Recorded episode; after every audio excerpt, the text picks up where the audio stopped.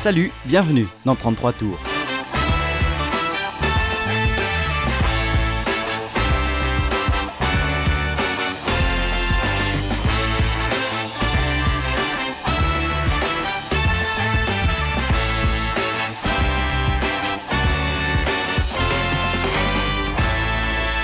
On commence ce podcast sur des 33 tours ayant marqué l'industrie musicale par l'album d'un groupe de rock monstrueux des années 70 et 80, un album écrit pour réaffirmer l'identité de ce groupe, The Works de Queen.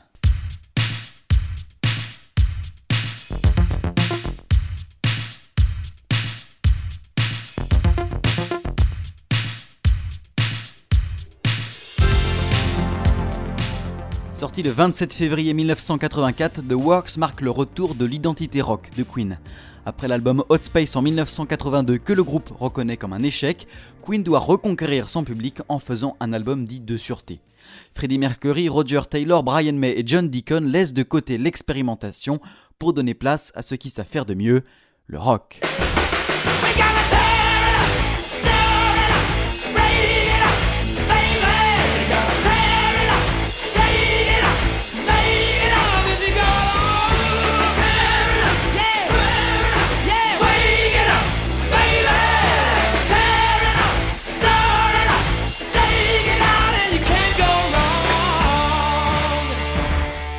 Tear Up que l'on vient d'entendre est la deuxième chanson de l'album Retour après un break de deux ans qui faisait planer le doute d'une éventuelle séparation. En interview, les quatre membres de Queen disent ne jamais avoir voulu se séparer. Une pause de deux ans leur a fait du bien et leur a permis pour chacun d'entre eux de s'épanouir dans des projets personnels, comme par exemple le batteur Roger Taylor avec son album Fun in Space.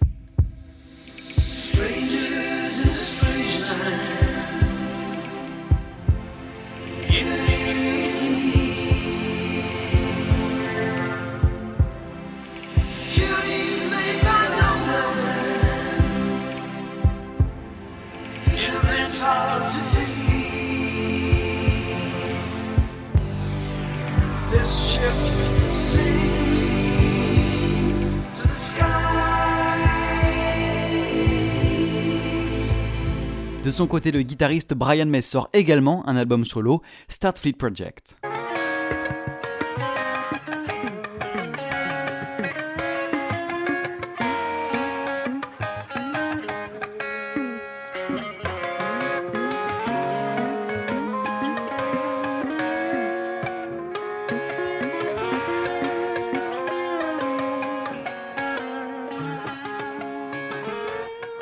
Il faut savoir que Queen ce n'est pas une bande de potes mais des collègues de travail. C'est en tout cas la vision que donne Freddie Mercury du groupe lors d'une interview en 1984. Le groupe forme une unité musicale sur scène mais dans la vie c'est différent. Freddie Mercury voit la musique comme un travail et les membres du groupe comme des gens qu'il côtoie la journée à ce travail. Quoi qu'il se soit passé lors de la réalisation d'Hot Space ou même pendant le vide du groupe entre 1982 et 1984, Queen est de retour avec un album comprenant 9 titres et 4 singles, de quoi ravir les fans.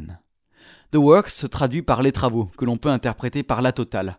Un retour aux racines musicales de Queen marqué par la sobriété de la pochette, une simple photo du groupe en noir et blanc. Enregistré à Los Angeles et à Munich d'août 83 à janvier 84, l'album est une renaissance. Queen l'associe d'ailleurs aux travaux de Jean-Sébastien Bach. Un autre thème est reflété dans l'album, l'opposition des humains et des machines.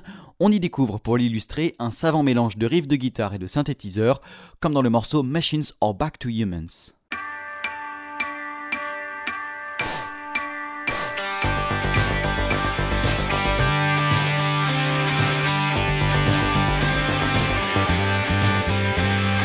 pessoas, pessoas, pessoas, pessoas, pessoas.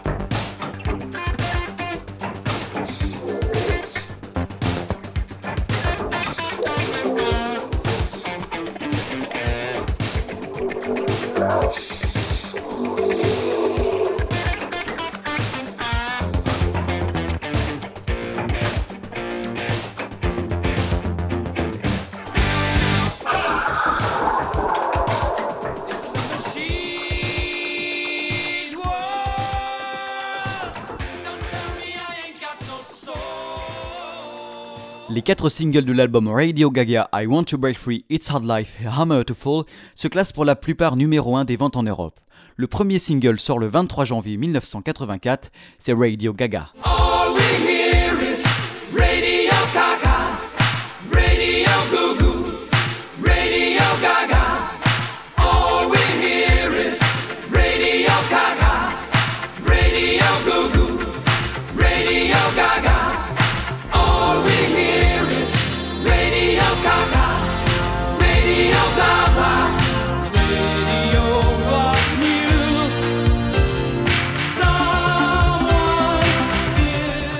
La chanson critique le fait que les clips, à l'époque diffusés sur la chaîne spécialement conçue pour eux MTV, prennent plus de place que la musique. Les paroles dénoncent également le fait que les stations de radio diffusent que les gros tubes en boucle en faveur de l'audience.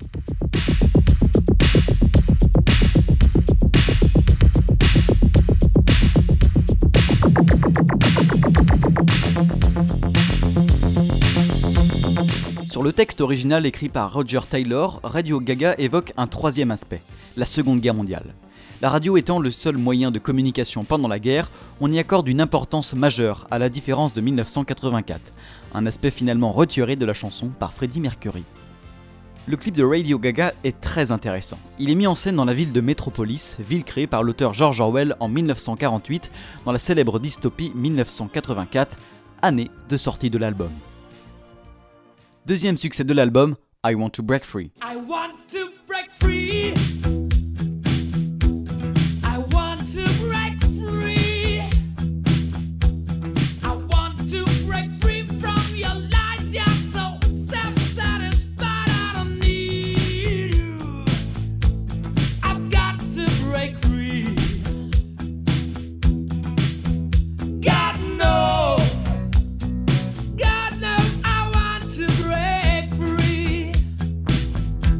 Paradoxe d'I Want to Break Free, c'est que le clip fait plus parler que la musique, complètement à l'opposé du message de Radio Gaga.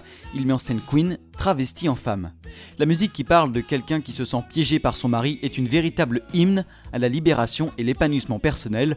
On en a parlé tout à l'heure, sujet très très actuel à l'intérieur du groupe. A l'époque, le clip fait la controverse due au travestissement et aux chorégraphies osées. Il est censuré par la chaîne MTV, de la même manière que Radio Gaga est banni des petites radios indépendantes.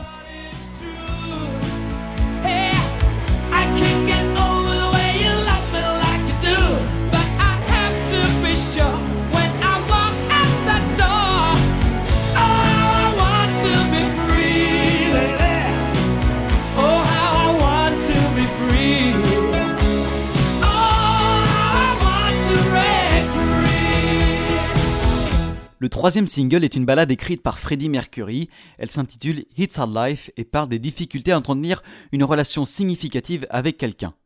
Musicalement, la chanson rappelle les ballades rock classiques de Queen comme Save Me ou Play the Game. It's Hard Life sort le 16 juillet 1984. I've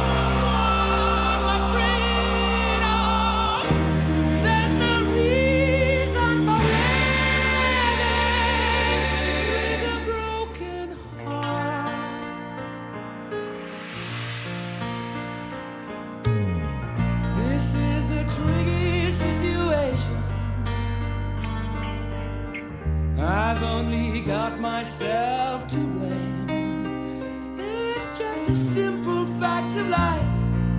It can happen to anyone. You win, you lose. It's a chance you have to take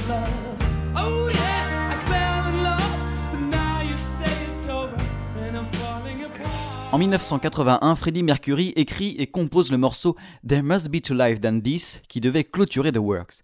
Finalement, les partitions sont mises au placard, mais ressorties en 1983 lorsque Freddie Mercury rend visite à Michael Jackson en Californie. Les deux artistes passent 6 heures en studio et enregistrent deux duos. Un de ces morceaux s'appelle State of Shock.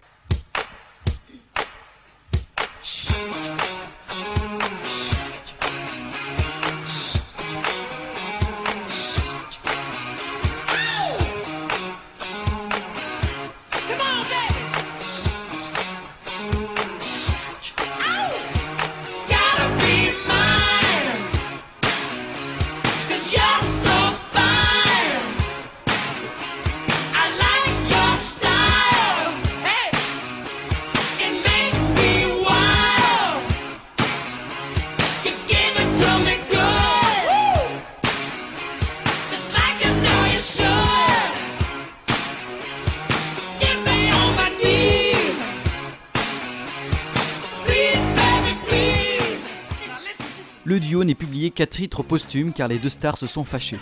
Michael Jackson avait acheté un lama qu'il considérait comme animal de compagnie. Il l'emmenait donc partout avec lui, même en studio. Une situation cocasse qui n'a pas plu au chanteur de Queen. Finalement, la deuxième chanson Victory de Michael Jackson est enregistrée avec Mick Jagger sur l'album éponyme des Jackson, et Freddie Mercury laisse de côté la première chanson. Malgré quelques polémiques, The Works est bien reçu par le public. Le 33 tours reçoit quelques distinctions et réalise dans l'ensemble de bonnes ventes, 2 500 000 albums vendus au monde. Merci de m'avoir écouté, on se retrouve jeudi prochain à 18h pour un deuxième épisode euh, qui sera consacré lui au deuxième album le plus vendu du monde. Bonne semaine.